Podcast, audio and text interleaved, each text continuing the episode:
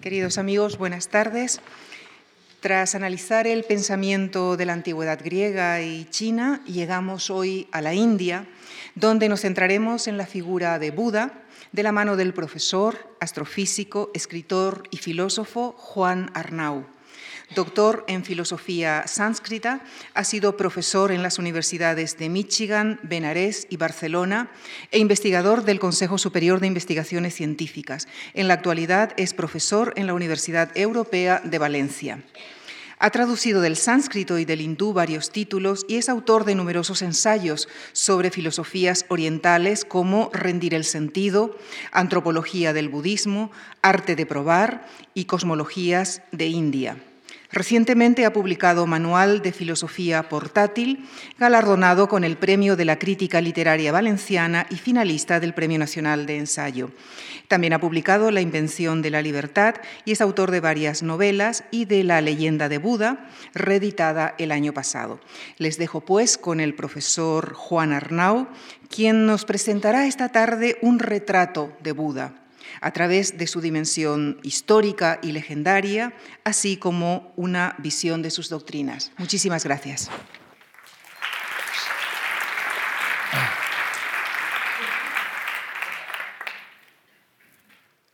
Buenas tardes, eh, gracias por venir. Estoy impresionado de la afluencia de público. Eh, vamos a repasar la figura de Buda. Aquí tenemos un eh, Buda chino de la de Juan Sang, que es lo que se llama The Thousand Caves, que es una, montaña excavada en, cuevas, y tenemos aquí un fresco que a mí me gusta mucho porque parece un pantocrator, parece un Cristo. ¿vale? El, Buda tiene diferentes nombres, voy a explicar esos nombres eh, brevemente, estos son los nombres sánscritos con los que se refiere a Buda. Buda significa, viene de la palabra sánscrita bodhi, significa despertar. Voy a empezar por abajo porque quiero concluir un poco más extensamente arriba, el Tathagata es literalmente el que ha llegado o el advenido, Tathagata, ¿vale? La central es larga. Sakyamuni es otro de los nombres de Buda, porque Buda pertenecía a la estirpe de los Sakya, ¿vale? que ahora vamos a ver dónde se sitúa ese clan, esa etnia. ¿vale? Y Muni en sánscrito significa mudo, o sea que es el mudo de los Sakya, porque en sánscrito mudo y sabio son sinónimos. ¿Vale? Hay un dicho sánscrito clásico que dice el sabio es silencioso como el Ganges, ¿vale? y la persona superficial es ruidoso como el riachuelo. No sé si alguno de vosotros habéis estado en Benares, pero en Benares es impresionante ver qué silencioso llega el Ganges. ¿no? Y la gente superficial es ruidosa como los riachuelos. Sakyamuni, el mudo de los Sakya. Gautama es el nombre de pila del Buda. De hecho, cuando decimos Gautama, porque como veréis a lo largo de esta ponencia, Buda ha habido muchos, pero Gautama es el Buda histórico, es un nombre de pila, que es un nombre eh, de mucho prestigio indio porque en la antigüedad india había un sabio de los Vedas, un sabio védico que era Gotama. ¿vale? Go en sánscrito significa vaca. ¿vale? Gautama y finalmente Siddhartha. Siddhartha, que es el nombre de la famosa novela de Germán Gese, está compuesto, bueno, ahí falta una H, se me ha saltado, después de la T hay una H, hemos revisado esto y se me ha, escapado. Siddhartha es Siddha Arta. Arta, en, en, sánscrito y en la tradición india, son los objetivos que tiene uno en la vida. De hecho, hay un, hay un libro muy importante de la antigüedad india que es el Arta Sastra. Digamos que es el, el objetivo que uno tiene. Y Siddha significa en inglés accomplish, el que ha conseguido el objetivo, el que ha conseguido el poder. ¿Vale? En la tradición india hay cuatro objetivos legítimos en la vida, cuatro artas. Se llaman las purusha arta. Purusha es, significa hombre, o sea, los purusha arta son los objetivos en la vida del hombre, en la vida de la persona, en la vida de la mujer también. Esos cuatro objetivos son en orden ascendente de importancia. Arta, que, es el, que también significa provecho, es decir, dinero, tener un objetivo legítimo en la vida hindú es ganar dinero y riquezas, el segundo por encima de, ese objetivo, que se considera el más superficial de todos, es Kama, ¿vale? De ahí el Kama Sutra, que es el deseo. ¿vale? Es decir, en la jerarquía de valores hindú, el deseo está por encima del dinero. El tercero es Dharma, que es la moral. El Dharma es el orden cósmico y el orden moral.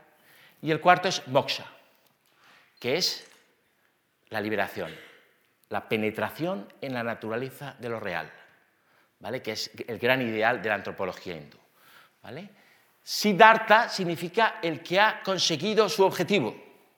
Los siddhas en la antigüedad india eran los ascetas que conseguían a través de su ascetismo poderes mágicos. Es decir, el ascetismo en la India no tiene nada que ver con el ascetismo en las tradiciones semíticas y judío-cristianas. Es decir, no es una mortificación de la carne. Es decir, el asceta hindú mortifica su carne, pero la mortifica para transformar esa energía, digamos, que pierde en energía mental. ¿Vale? Entonces los siddhas de la antigüedad eran gente muy ambiciosa, ¿vale? Que pretendía tener un poder especial sobre las personas y sobre la mente de las personas. Y para eso hacían ascetismo, ¿vale? Cuando yo estuve en la India, yo viví en la India un año, en el año 95, viajé mucho y en uno de los viajes me encontré una francesa que me dijo, tienes que venir a conocer a un gurú que conozco en un lugar que se llama Omkareshwar, que es un lugar que está en Madhya Pradesh. Es un lugar que es como París, que es una pequeña isla abrazada por un río, que es un río sagrado, que se llama Narmada. ¿Vale? En esa islita había un templo, río arriba, que lo llevaba un sadhu. ¿Sabéis lo que son los sadhus? ¿no? Los sadhus son los santones estos de la India que veis en las fotografías con el pelo rastafari, la barba y pintados, ¿no? y semidesnudos. ¿no? Bueno, pues este es un ashram, un ashram es un monasterio donde se acogían a otros sadhus. Omkareshwar era un sitio sagrado, había un Jyotirlingam, los, los lingams son los falos estos del dios Shiva, y el Jyotirlingam significa lingam de luz, Hay 12 en la India, es un viaje muy bonito ir a la India y visitar los 12 Jyotirlingams, porque son lugares de peregrinación, y en Omkareshwar hay uno de ellos. Y el jefe de este ashram, el abad, digamos, era un Mahatyagi. Y yo me hice muy amigo de él. Y era un hombre que había estado 12 años de pie. ¿Vale? Está en los libros. Hay libros sobre Sadhus of India, libros eh, publicados por Oxford University Press, libros publicados por editoriales de prestigio, donde se recogen, digamos, las hazañas de estos siddhas. Y este era uno de ellos, era un Mahatyagi. Había estado 12 años de pie. Dormía de pie. ¿Vale? Me han contado que estuvo hace poco aquí Jacobo Shirora hablando de los sueños, del sueño consciente, de cómo uno puede dirigir su sueño. Pues este hombre dormía de pie. ¿Cómo lo hacía? Pues tenía del techo, colgaba un columpio, una cuerda con una madera, un almohadón y se apoyaba. ¿Vale? Era un hombre que entraba en la habitación y la llenaba. Era una presencia impresionante. ¿no? Yo entonces tenía, estaba muy flaco y tenía 28 años, pero era una presencia impresionante. Años después volví a la India acompañando al presidente del gobierno con una comitiva de expertos y fui a verle y me impresionó igual. 12 años de pie. Y yo le pregunté, bueno, ¿por qué hiciste esto? Y dice, bueno, pues yo quería, yo era ambicioso, igual que uno puede ser ambicioso profesionalmente, uno puede ser ambicioso espiritualmente. Y él era muy consciente de que esa tradición él podía conseguir ciertos poderes. ¿Vale? en, la, digamos, en las leyendas hay desde el poder de, lo vamos a ver con Nagarjuna, desde el poder de volar hasta el poder de hacerse invisible, o el poder de leer la mente de las personas, o el poder de influenciar en las personas. ¿Vale? Este era un niño pobre de Bombay que tenía ambición y se hizo Mahatyagi y estuvo 12 años de pie. Su maestro estuvo 28 años de pie. Me decía esta, esta francesa que me llevó al lugar, me decía, cuando su maestro entra en la habitación, Guruji, que era este que había estado 12 años de pie, se hace pequeñito. Tú lo notas. Entra el otro y se hace pequeñito. ¿Vale? Bueno, pues esta, este es el origen del nombre de Siddhartha. Siddhartha Gautama es un personaje histórico del que sabemos muy poco, pero digamos la evidencia que tenemos de su realidad histórica es los millones de budistas que hoy día hay por el mundo. Esta es probablemente la joya arqueológica para mí más valiosa que hay en la India es la estupa de Sanchi y reproduce algunos episodios de la vida de Siddhartha. Esto es China, Thousand Caves, las mil cuevas que hay en el Taklamakan. El Taklamakan es un desierto que hay en la parte occidental de China, donde en el siglo X floreció una civilización de la, budista de la ruta de la seda. ¿Por qué es importante el Taklamakan? Porque allí hace mucho frío. Y el problema con los manuscritos y los textos budistas es que no se conservan porque se escriben en hojas de palma. las hojas del palma duran como mucho 80 años.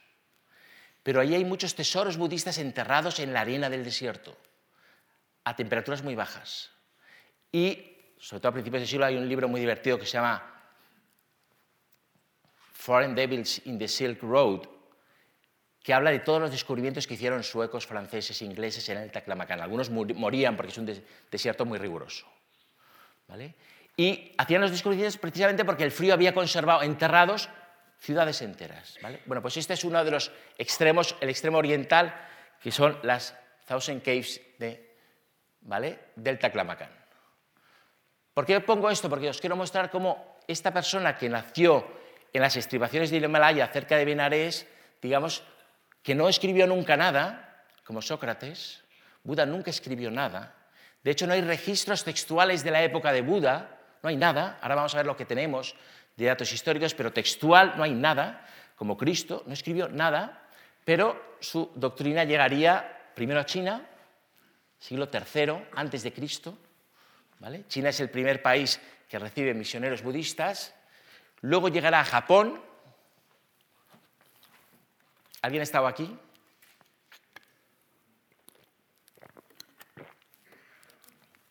Este es el templo dorado de Kioto, Corea, ¿vale? Bután, esta es una tanca butanesa, y Tíbet. Al Tíbet llega muy tarde. Luego el budismo en Tíbet se va a convertir en algo muy importante, pero al Tíbet llega muy tarde, ¿vale? De hecho, yo creo, esto no lo digo mucho cuando estoy con tibetanos, pero yo creo que los tibetanos desvirtúan un poco el budismo. Hace relativamente poco estuve en Barcelona con Richard Davidson. Richard Davidson es un neurocientífico. Estoy saliendo un poco del guion, pero bueno. Richard Davidson es un investigador de la Universidad de Wisconsin, que es la mano derecha del Dalai Lama en ciencia. Lo habréis visto muchas veces con el Dalai Lama, en Google, en su página de Wikipedia, sale con el Dalai Lama. El Dalai Lama tiene dos grandes preocupaciones. Esto me lo contó Richard Davidson en una cena. Una de ellas es el pueblo tibetano y la situación política del país, lógicamente, y otra es el problema mente-cuerpo. ¿Sabéis lo que es el problema mente-cuerpo? Es decir, si el alma o el espíritu es lo mismo que el cuerpo o no. Y para eso utilizan neurocientíficos. Y esto es muy curioso porque hay un diálogo en los textos budistas, en los sutras budistas, donde el Siddhartha Gautama aconseja a sus monjes evitar la especulación sobre cuatro puntos. Se llaman los Avyakrita Bastuni. Cuatro puntos, hay cuatro puntos que es mejor ahí no meterse. ¿Por qué? Porque no vas a llegar a nada. Esos cuatro puntos Digamos, esto es, a mí es una idea que me gusta mucho porque es una idea muy pragmática y de la mentalidad pragmática de Siddhartha Gautama, de Sakyamuni. Esos cuatro puntos son, uno, si el espacio es eterno o no, es decir, si el universo acaba. Son todas las preguntas que hacen los niños, ¿no? ¿El, universo dónde acaba? Llega un momento en que acaba y ya no hay nada, como el océano ¿no? en, la, época de Colón, hay un momento en que hay un abismo. Número dos, si el tiempo acaba, ha comenzado y tiene un final. Número tres, ¿dónde va el tatágata después de la muerte? Es decir, ¿dónde va el que logra el despertar cuando muere? Y número cuatro, si el cuerpo es lo mismo que el alma o no, que es el tema central de la filosofía de la mente del último siglo, europea. ¿Vale? Digamos que la filosofía de la mente está dominada hoy día por el paradigma materialista y entonces reduce todo a materia. La mente es el cerebro y las sinapsis y las conexiones neuronales y luego está otro paradigma que, está, digamos, que es el panpsiquismo, que es el, sería la versión india, que sostiene que todo es mente, que es un poco el, la postura budista. Bueno, pues el Dalai Lama, que es la cabeza visible del, está preocupadísimo con esa cuestión, porque es un gran, digamos, admirador y gran devoto de la ciencia. Lengua esto es un aspecto muy importante que no se menciona eh, con frecuencia. ¿Qué lengua hablaba el Buda?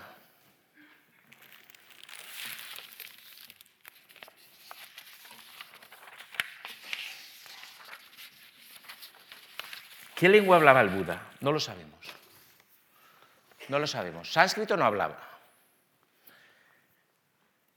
Pali tampoco. Digamos, los, budistas Theravada, que son los budistas de Tailandia y de Sri Lanka, que se consideran, Theravada significa los antiguos, se consideran, digamos, los, originales, dicen, el Buda hablaba El Buda no hablaba Pali. El Buda hablaba alguna versión del Prácrito, seguramente el Magadhi, que no sabemos cómo era, ni cómo se escribía. Pero hay un episodio muy significativo respecto a la lengua de la leyenda que me gustaría, de la leyenda de Buda que me gustaría leeros, porque marca de una manera muy clara la postura del budismo ante el lenguaje, ante lo discursivo.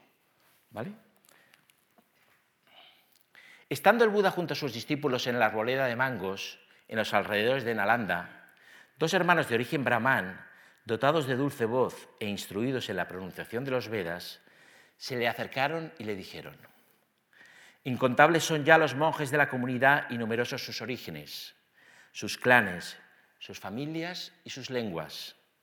Cada uno de ellos corrompe la palabra del Buda utilizando su propio dialéctico, dialecto, su propio modo de expresión, sus propios refranes y fábulas. Permítanos, el maestro, poner la palabra del Buda en verso sánscrito métrico. De este modo la doctrina se recitará cantada con el rigor con el que se canta el Veda. ¿Vale? Fijaros que en la India antigua el conocimiento, como en la Europa medieval, el latín, el conocimiento antiguo en la India, el conocimiento médico, el conocimiento de la astronomía, se escribía en sánscrito. Y era un sánscrito métrico. ¿Vale? porque esa métrica no era, no era poesía, en realidad era un sánscrito encapsulado en una métrica muy rigurosa, porque esa métrica ayudaba a recordarlo, a memorizarlo. Y esto era la tradición védica. Entonces, los discípulos dicen, bueno, somos ya tantos, venimos de tantos lugares, que vamos a utilizar una lengua franca, que es el sánscrito, para que así la palabra del Buda no se corrompa. Es decir, vamos a someter la doctrina budista a la voluntad de la lengua sánscrita. Porque en el fondo, escribir en una lengua, poner conocimientos en una lengua es someter una disciplina de conocimiento a la voluntad de una lengua. ¿Vale? Y el Buda responde. Sería un error limitar la doctrina a, una única lengua. La doctrina se encuentra libre de la voluntad del idioma, libre de los prejuicios de los que se atan a la letra y no al significado. En verdad, la doctrina rompe las barreras entre las lenguas. La red del pescador existe debido al pez. Una vez atrapado el pez, se puede prescindir de la red. Las palabras existen debido a su significado. Una vez atrapado el significado, se puede prescindir de las palabras. No dudéis en enseñar la doctrina en tantas lenguas como encontréis, para que su sonido alcance a todos aquellos que puedan entenderlo, ya sean magadis, casis, cosalas o lichavis. Hablad con calma y sin prisa. Evitad las palabras que no entiende la gente común. Sed diligentes y pacientes. Tan enemiga de la doctrina es la palabra afectada como la palabra vulgar. Y los que le habían escuchado reflexionaron. En verdad la palabra del Buda es ligera, no pesada, grácil, amena, no aburrida. Tiene ritmo, pero no se canta. Huye de la pomposidad de los himnos y de las entonaciones afectadas de la recitación brahmánica. Huye de la exageración y la retórica. Pronunciando un único sonido, el Buda hace llegar su mensaje a miriadas de seres. Y cada uno lo recibe de acuerdo a sus entendederas, y todos sienten que se dirige a ellos personalmente. En verdad, la palabra del Buda es fundamento de todos los sonidos. Bueno, pues esto es un ejemplo de cómo el budismo que surge en una sociedad muy sofisticada intelectualmente y dominada por el pensamiento brahmánico, rompe con esa idea de un conocimiento hegemónico dominado por la voluntad de la lengua. ¿Vale? Que es algo que tendríamos que hacer nosotros ahora con el conocimiento hegemónico dominado por el inglés. Digamos, hoy día en ciencia, si eres físico, si eres biólogo, tienes que escribir en inglés. ¿Vale? En inglés impone su voluntad. ¿Vale? Esto lo explicaba William Whitehead. ¿no? El inglés es un idioma puritano. Nosotros no somos puritanos. Esto nos limita mucho. que se lo digan a un italiano, a un portugués, a un español. Escribir en inglés supone ya una... En cada, en cada lengua hay ya una serie de valores, digamos, asumidos, ¿no? Y esos valores se te imponen, ¿no? Yo, yo me quedé sorprendido cuando viví en Estados Unidos cómo hay toda una escala de valores, toda una moral puritana que va implícita en el lenguaje. Bueno, pues el budismo trata de escapar de esa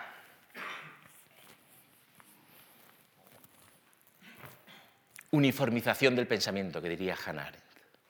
El mundo académico y el mundo, digamos, científico tiende a uniformar el pensamiento. Bueno, pues el budismo trata de escapar. Bueno, aquí tenemos la estupa de Sarnath. Sarnath es un lugar que está a 5 kilómetros de Benarés. Cualquiera que vaya a la India, vaya a Benarés, puede visitar. Es importante porque aquí fue donde el Buda dio su primer sermón, su primera enseñanza. Y aquí hay una estupa que construyó Ashoka, el emperador Ashoka, que nos dice algo sobre el Buda histórico. Es esto. Esto está escrito en lengua brahmi, ¿vale? que es una lengua que se ha logrado descifrar. Y aquí hay una alusión a una peregrinación que hizo el emperador Ashoka a Lumbini, que es el lugar donde nació Siddhartha Gautama. Sabemos, más o menos, que Ashoka vivió el año 200, entre el año 280 a.C y el año 220 a.C. Con lo cual sabemos que el budismo es anterior al siglo III a.C. ¿Vale? En 1988 se hizo un congreso internacional, mi maestro fue, para decidir las fechas del Buda.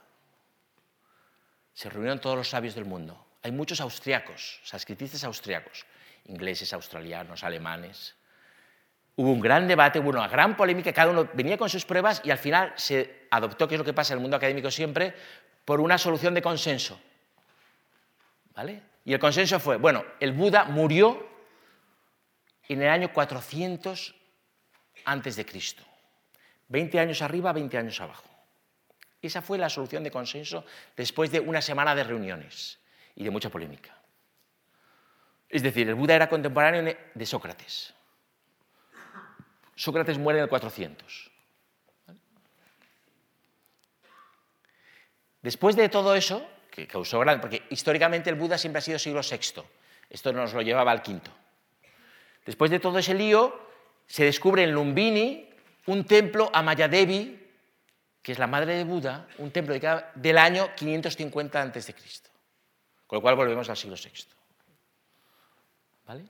Pero bueno, sabemos que es anterior a Shoka. Porque tenemos esta prueba, esto es un, eh, un, pedazo de una estupa de Ashoka que forma parte del escudo de la India ahora, y luego este es el documento budista más antiguo que tenemos. Fue descubierto en Afganistán. Siempre todos los descubrimientos importantes del budismo antiguo se descubren en Asia Central, porque en la zona de Kashmira y en la zona de, en la zona de Peshawar, donde capturaron a Bin Laden, esa zona fue una zona budista del budismo de la escuela Sarvastivada y de las escuelas de Cachemira y de la escuela Vijnanavada de Vasubandhu. Fue una zona muy importante y ahí hubo una civilización de budista, también el budismo de Gandhara, que era un arte greco-búdico. Y estos manuscritos de textos están, el soporte de los manuscritos son corteza de abedul y los tiene, como no podría ser de otra manera, la Biblioteca Británica. ¿Vale? Siglo I, contemporáneos de Cristo. Estos son los textos budistas más antiguos que tenemos. ¿Vale? Es decir, tenemos el dato arqueológico ¿vale? de Ashoka y tenemos la corteza de abedul del Museo Británico, encontrada en Afganistán. ¿Por qué no se escribía en esa época? Bueno, pues como pasaba en, la antigüedad, no sé si habéis visto, alguno ha visto, yo vi ayer la película de Scorsese, El Silencio. Si lo habéis visto, ¿no? Pero bueno, hay un momento en la película donde, digamos, los inquisidores japoneses intentan que los jesuitas pisen una imagen de Cristo, para que repudien a Cristo, ¿no? Bueno, pues en estas tradiciones no se escribían porque un libro se puede quemar, se puede pisar. En cambio, un corazón no.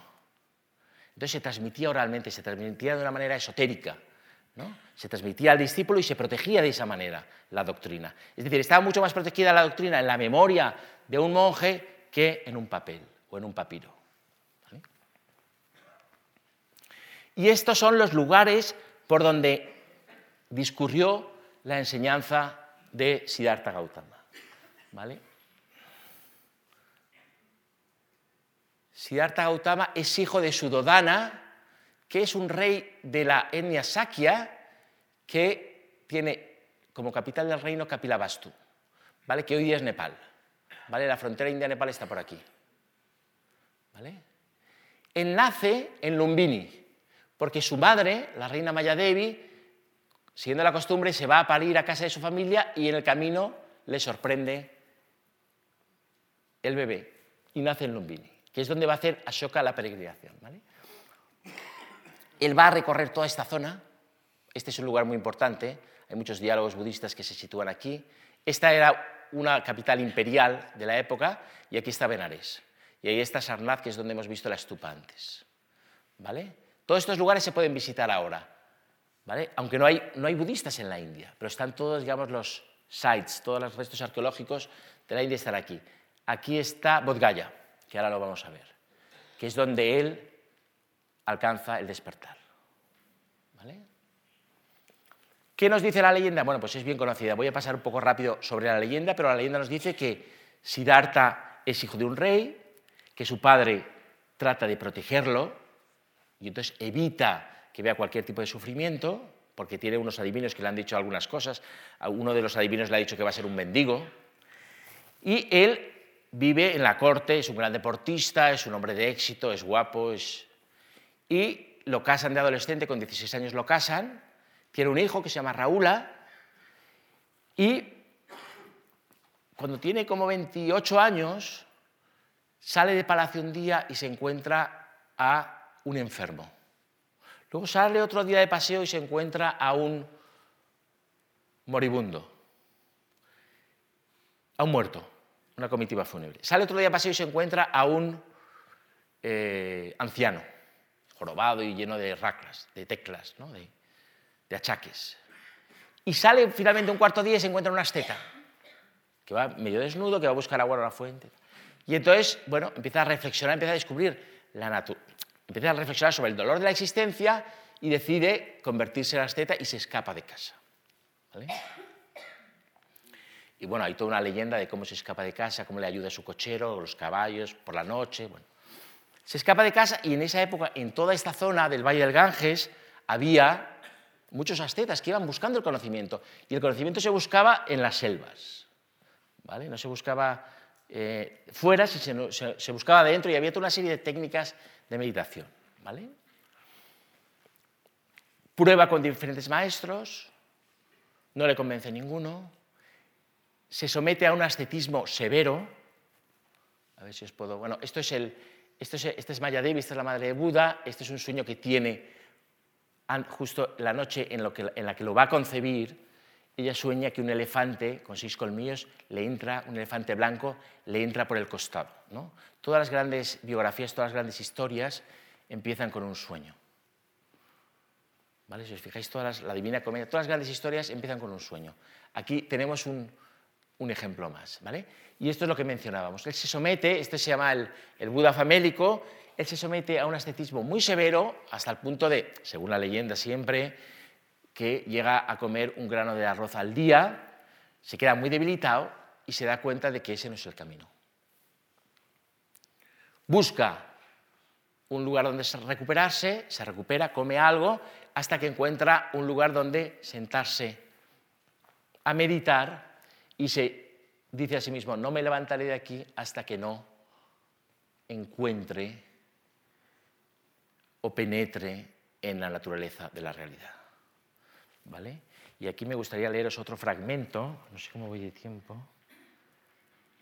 Uy, ah no, voy bien, voy bien, qué susto. porque es, un fragmento de la leyenda, es un poco largo.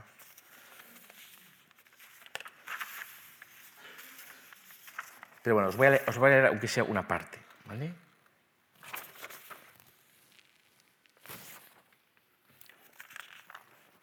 Él se sienta, ha estado muy débil, un cabrero y una cabrera le han ayudado, le han dado un tazón de leche con miel. y se sienta a meditar. Y dice la leyenda, comienza el viaje interior. Encabezadas por el Señor de la Muerte, las huestes de los espíritus malignos arriban al lugar para turbar la serenidad de Siddhartha. Entonces Mara, que es el dios de la muerte, desplegó a su ejército. Los espíritus le arrojan llamas enrojecidas, vómitos corrosivos que desprenden el olor del azufre y la ponzoña. Algunos se arrancan los ojos y los arrojan convertidos en bolas de fuego. Otros extienden sus lenguas pegajosas tratando de estrangularlo, arrojando vientos huracanados y lluvias de azufre, gritos histéricos y tétricas carcajadas. Se cortaban la cabeza unos a otros y las lanzaban sobre él. La mente de Siddhartha se mantuvo inconmovible como el espacio. Como un sueño, como una ilusión mágica, como el reflejo de la luna en el agua, así veía él todas estas acometidas, irreales, carentes de sustancia, vacías. Sin más tropa que la concentración mental, sin lanzas, carros, arcos o flechas, sin soldados ni elefantes, armado con la fuerza de la serenidad y el arco del discernimiento, redujo a cenizas el ejército del maligno, que desapareció como por arte de magia. Desesperado, Mara convocó a sus tres hijas, lascivia, indolencia y sed, y pidió que danzaran ante Siddhartha. Las doncellas, expertas en los artificios del amor, pusieron en juego las 32 tretas de la seducción, balanceándose como juncos timbreados por el viento, mostrando sus redondos pechos, columpiando sus velos y sus sonrisas, contorneando las caderas, agitando las ajorcas en rítmico cascabeleo, etcétera, etcétera, etcétera. Pero Siddhartha se mantuvo imperturbable. Entonces el maligno hizo temblar la tierra y arrancó los frutos de los árboles, que cayeron como granizo. Envió un vendaval y el viento se enfureció salvajemente en todas direcciones. Los ríos se desbordaron, arrastrando a su paso cabañas, ermitas y aldeas.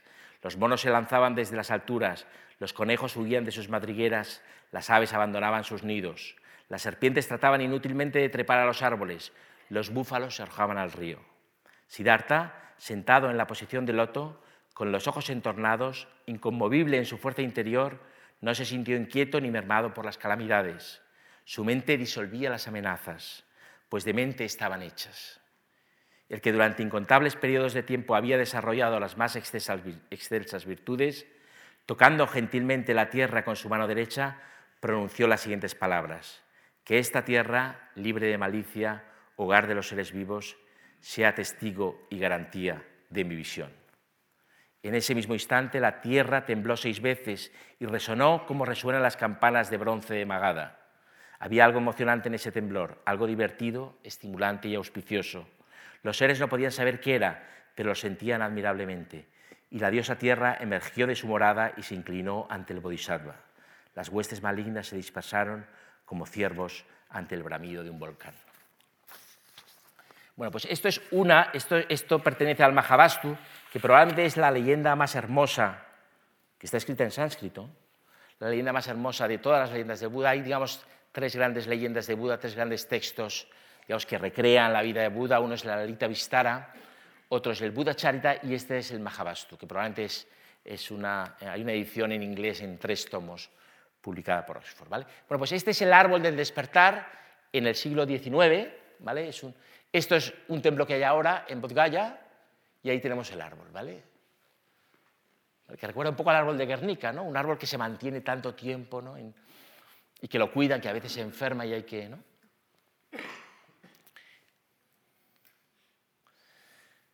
Después de la experiencia del despertar, después de, esa, de, estar meditando, porque él está meditando toda una noche y luego se queda siete días sentado, digamos, regocijándose de lo que ha visto, ¿vale?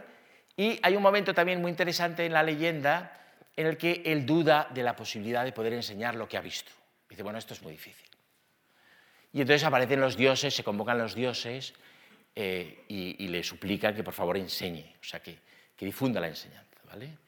Pero hay un momento de duda, que es un momento muy bonito de la leyenda. Fijaros que el, budismo es una religión no teísta, es decir, no hay un dios creador, pero digamos, el universo indio y el universo mitológico y las leyendas y, los, y las fábulas y los cuentos están llenas de dioses, ¿no? pero los dioses luego lo veremos, están en un estado, son un poco como nosotros, como los dioses en la época de los griegos. Y cuando decide ponerse a enseñar, se junta con cinco ascetas que habían sido compañeros de aventuras, y les comunica, digamos, dos eh, conceptos. Aquí está en sánscrito, faltan los diacríticos, ahora los pondremos, pero son, digamos, las dos, las dos grandes eh, compilaciones doctrinales eh, sencillas del budismo, que son las cuatro nobles verdades, Arya Satya, Arya significa noble en sánscrito, de ahí la palabra Arios, y Satya significa verdad, y Arya Astanga Marga, Marga significa camino, Astanga octuple, Arya noble, el noble octuple sendero. ¿Vale? Y ese noble octuple sendero, bueno, las cuatro nobles verdades es la primera, todo esto es bien sabido, la primera, la existencia implica dolor. Es decir, vivir es doloroso, puede ser más doloroso, menos doloroso, pero es inherente a la existencia del dolor. Ese dolor, esa es la primera verdad. La segunda verdad es que ese dolor tiene una causa, y esa causa es lo que eh, Sekemuni llama la sed, tanja, la sed, que es una, digamos, versión del deseo, de la codicia y del anhelo, es una mezcla de las tres. ¿Vale? Esa es la causa del dolor, pero esa, si se suprime la causa, se suprime el dolor.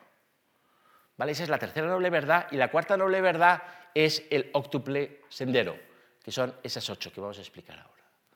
Es decir, cómo hacerlo. ¿Vale? ¿Cómo hacerlo? ¿Vale? Aquí hay un aspecto muy importante. hay un sufrimiento, hay un dolor que podemos erradicar, que es el sufrimiento mental. Hay un dolor que no podemos erradicar, es decir, si yo me tropiezo o ahora me caigo, ese dolor no lo podremos erradicar nunca.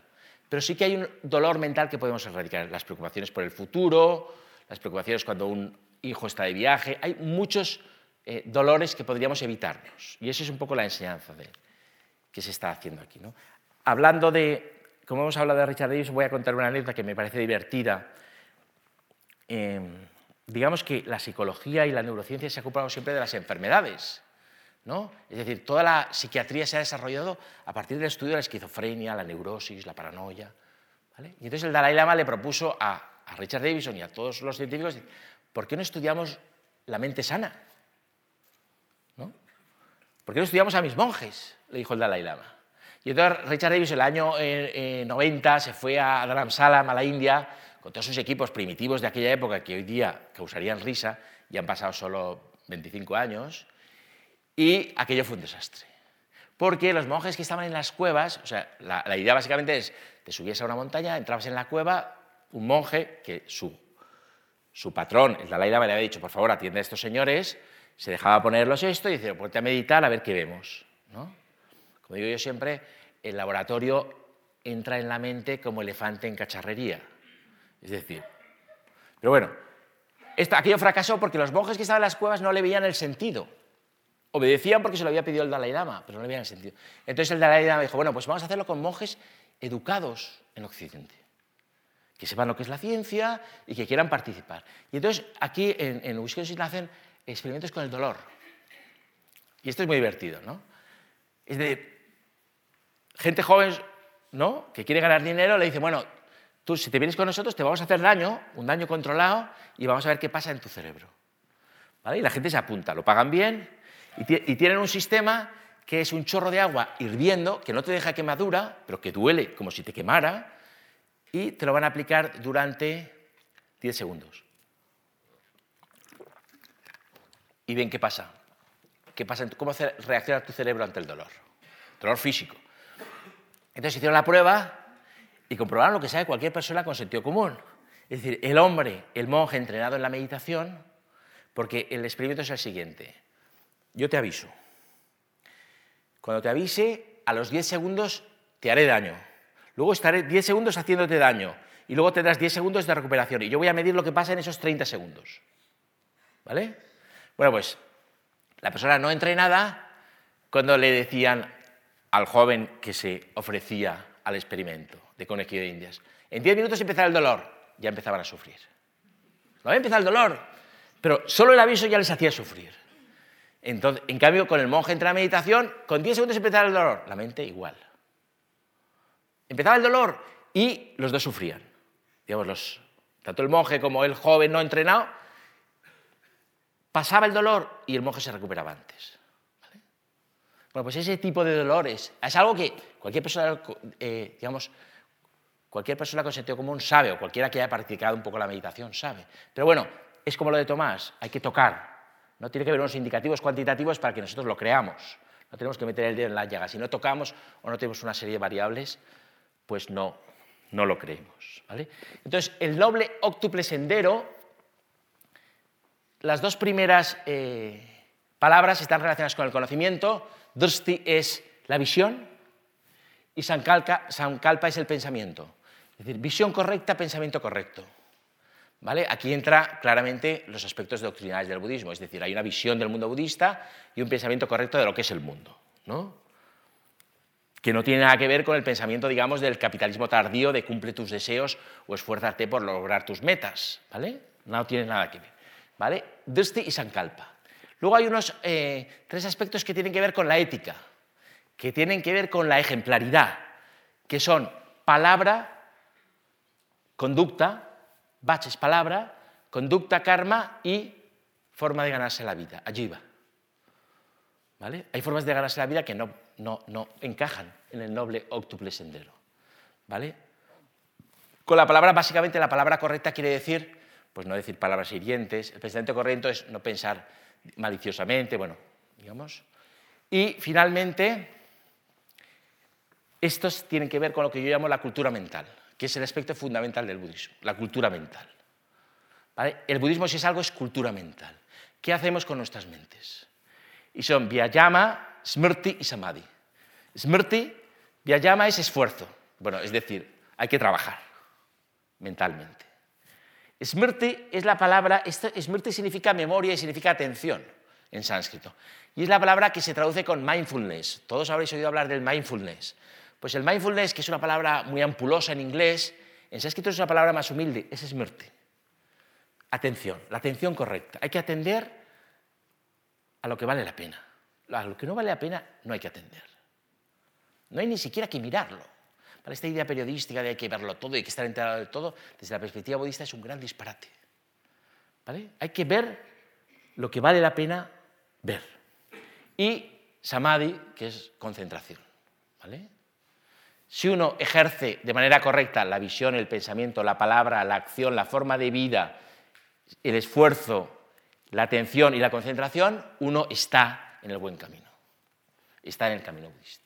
Esto es básicamente, digamos, la enseñanza que le da Siddhartha Gautama a los cinco monjes, no monjes todavía, porque no ha fundado todavía la orden, los cinco ascetas que se encuentra en Sarnath.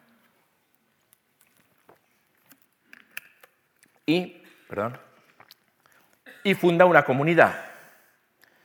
Funda una comunidad en la que en principio solo se pueden tener tres posesiones. Un bastón, un cuenco y una túnica. Una túnica hecha de retales, es decir, hecha de, trozos de tela que la gente ha tirado a la basura. En la época de Buda los monjes no son vegetarianos. ¿Por qué? Porque ellos son mendicantes como los franciscanos. Entonces ellos van pidiendo la comida y entonces comen lo que les dan.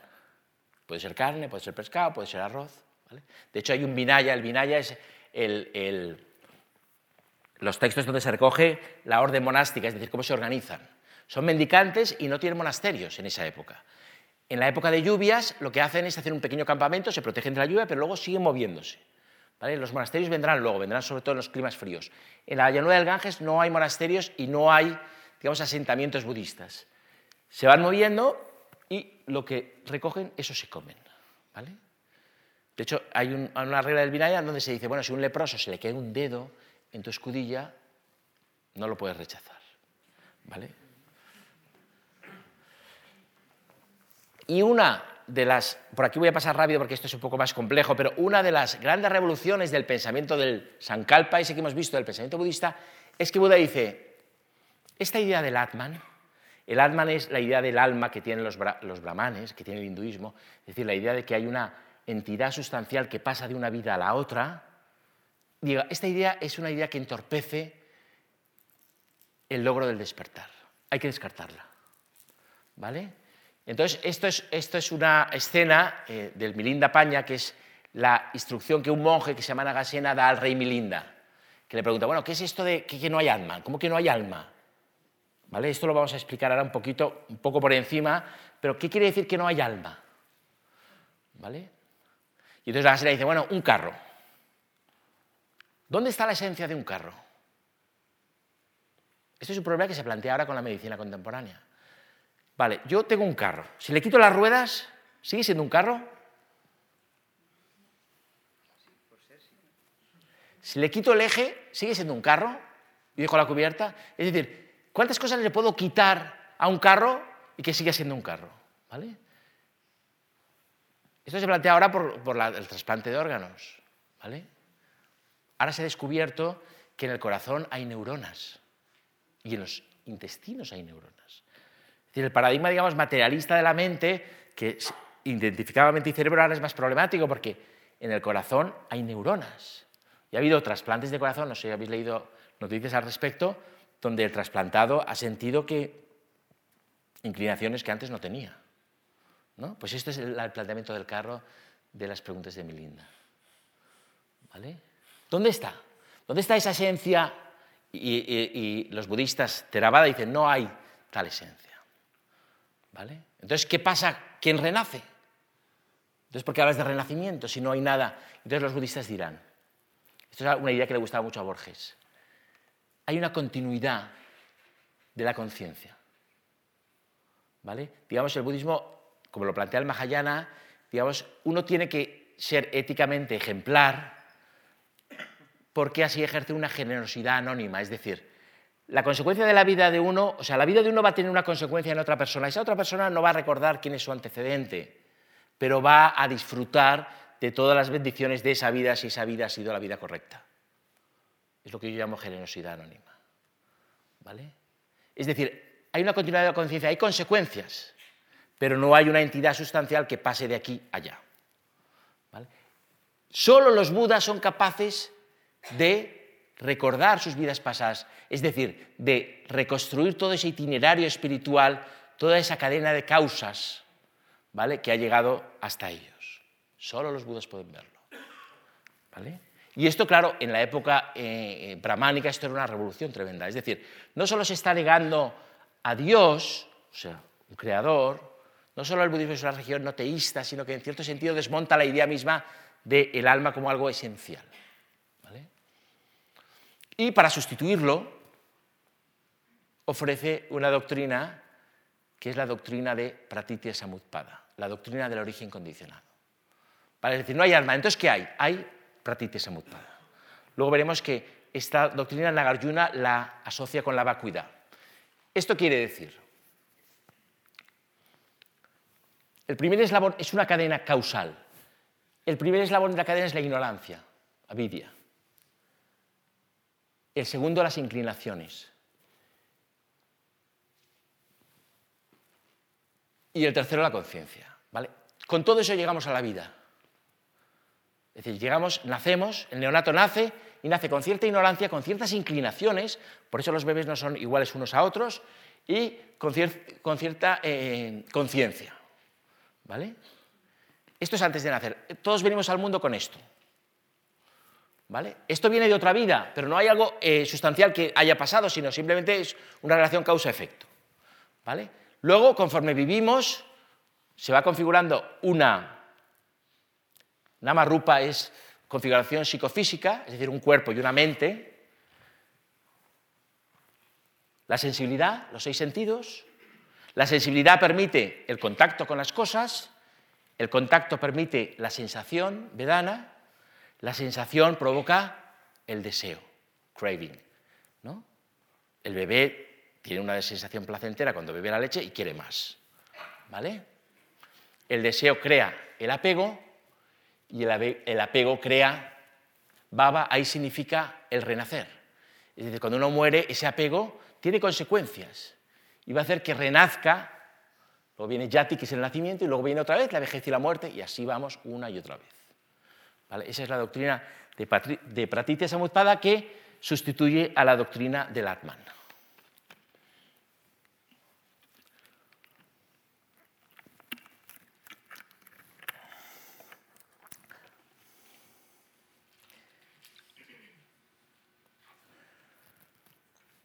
Y esto es la rueda de la vida. Es otra de las doctrinas esenciales del budista. Esto es un esquema, os voy a poner esta que es más bonita.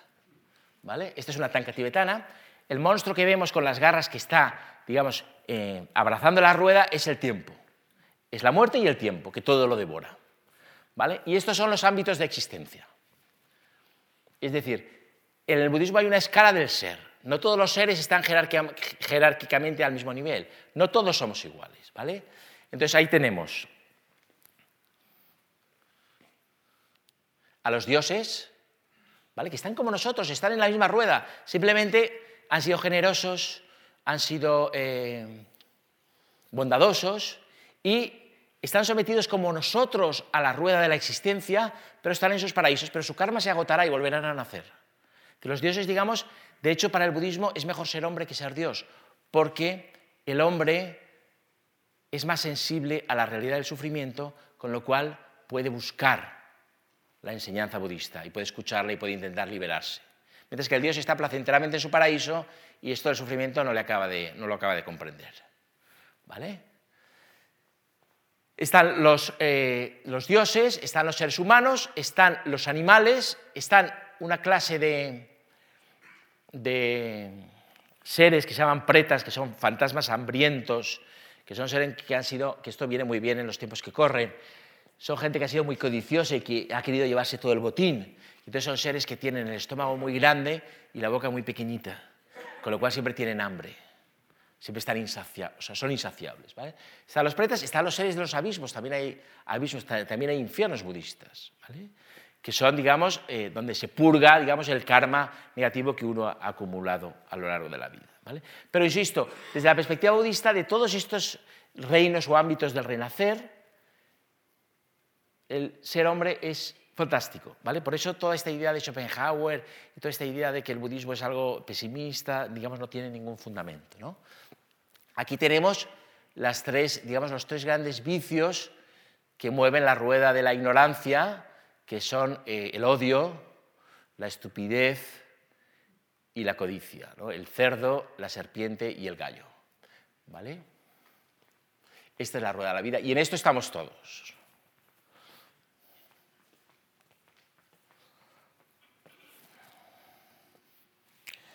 Bueno, no tenemos mucho más tiempo, me gustaría hablaros un poquito, yo traía preparado esto, esto es un debate en, eh, el monasterio de Shera, en el Tíbet. Eh, eh, es fascinante la historia de la lógica en la India antigua. Y la lógica en la India antigua surge de la práctica del debate. ¿vale? Hay una tradición lógica contemporánea a la griega en la India, que es la tradición Nyaya, que sostiene que hay cuatro medios de conocimiento, la percepción, la inferencia, la comparación y el testimonio verbal, y hay toda una serie de tradición de debates dialécticos. ¿vale? Y Nagarjuna, que nació aquí en Nagarjunakonda, esto es el sur de la India, este es Nagarjuna, fue un gran dialéctico. ¿vale? Era, lo que en la época se llamaba un bitandín, era una persona que era un experto en lógica y utilizaba la lógica para desmontar la lógica misma. ¿Cómo lo hacía? Es decir, el Vitandín iba a un debate y no se proponía defender, esto tiene que ver con lo que hemos hablado del lenguaje ¿no? y de lo expresable verbalmente, no se proponía defender ninguna tesis, sino que se limitaba a desarticular las tesis de su oponente. ¿Cómo lo hacía? Asumiendo sus axiomas. El Vitandín no iba a demostrar nada, simplemente iba a demostrar que lo que tú tratas de demostrar es falso. ¿Cómo lo hace? Asume sus axiomas y los va desarrollando hasta que llega a una contradicción. Ese era el Vitandín y ese era Nagarjuna. ¿Vale? Nagarjuna es probablemente el filósofo más importante de la historia del budismo, eh, es el que forja y el que crea la doctrina de la vacuidad, del vacío, que habréis oído hablar de ella. La doctrina del vacío simplemente lo que está diciendo es que no hay ninguna sustancia en el universo. ¿Vale? Las cosas se apoyan unas en otras. Sabéis que el concepto de sustancia en filosofía significa una cosa que existe por sí misma. ¿no? Spinoza decía, eh, hay una única sustancia. Leibniz decía, no, hay muchas sustancias. Pues Nagoya dice, no, no hay ninguna sustancia. Esto es fascinante. Es decir, no solo no hay Dios, es que no hay nada que se sostenga por sí mismo. Todos nos apoyamos unos en otros, todos los seres. Esa es la vacuidad. Con lo cual no se puede absolutizar la vacuidad como han hecho algunos tibetanos. La vacuidad no es un absoluto, el vacío absoluto, no. Es el hecho existencial de que todos nos apoyamos unos en otros. Pero la vacuidad, y esta es la gran habilidad de Nagarjuna, la vacuidad se aplica también al propio discurso sobre la vacuidad, es decir, la idea en sí misma de la vacuidad, con lo cual, digamos, el, movimiento dialéctico es contingencia, es decir, nos apoyamos unos en otros, ironía, porque no me puedo tomar la vacuidad muy en serio, porque la vacuidad también es vacía, también se apoya en una serie de creencias, ideas, etc. Contingencia, ironía y solidaridad, puesto que nos dependemos unos de otros, ayudémonos unos a otros, y ese es el concepto fundamental de karuna, en sánscrito, de la empatía budista. Contingencia, ironía, solidaridad. Y este es Nagarjuna. Estos son los ámbitos cósmicos, no nos, va eh, no nos da tiempo a entrar. Yo he desarrollado esta idea en, esta cosmología en un libro que se llama Cosmologías de India. Y me gustaría terminar con esto porque es una idea muy hermosa. Eh, la primera persona en Europa que entendió el budismo fue un toscano, que se llamaba Hipólito de Sideri.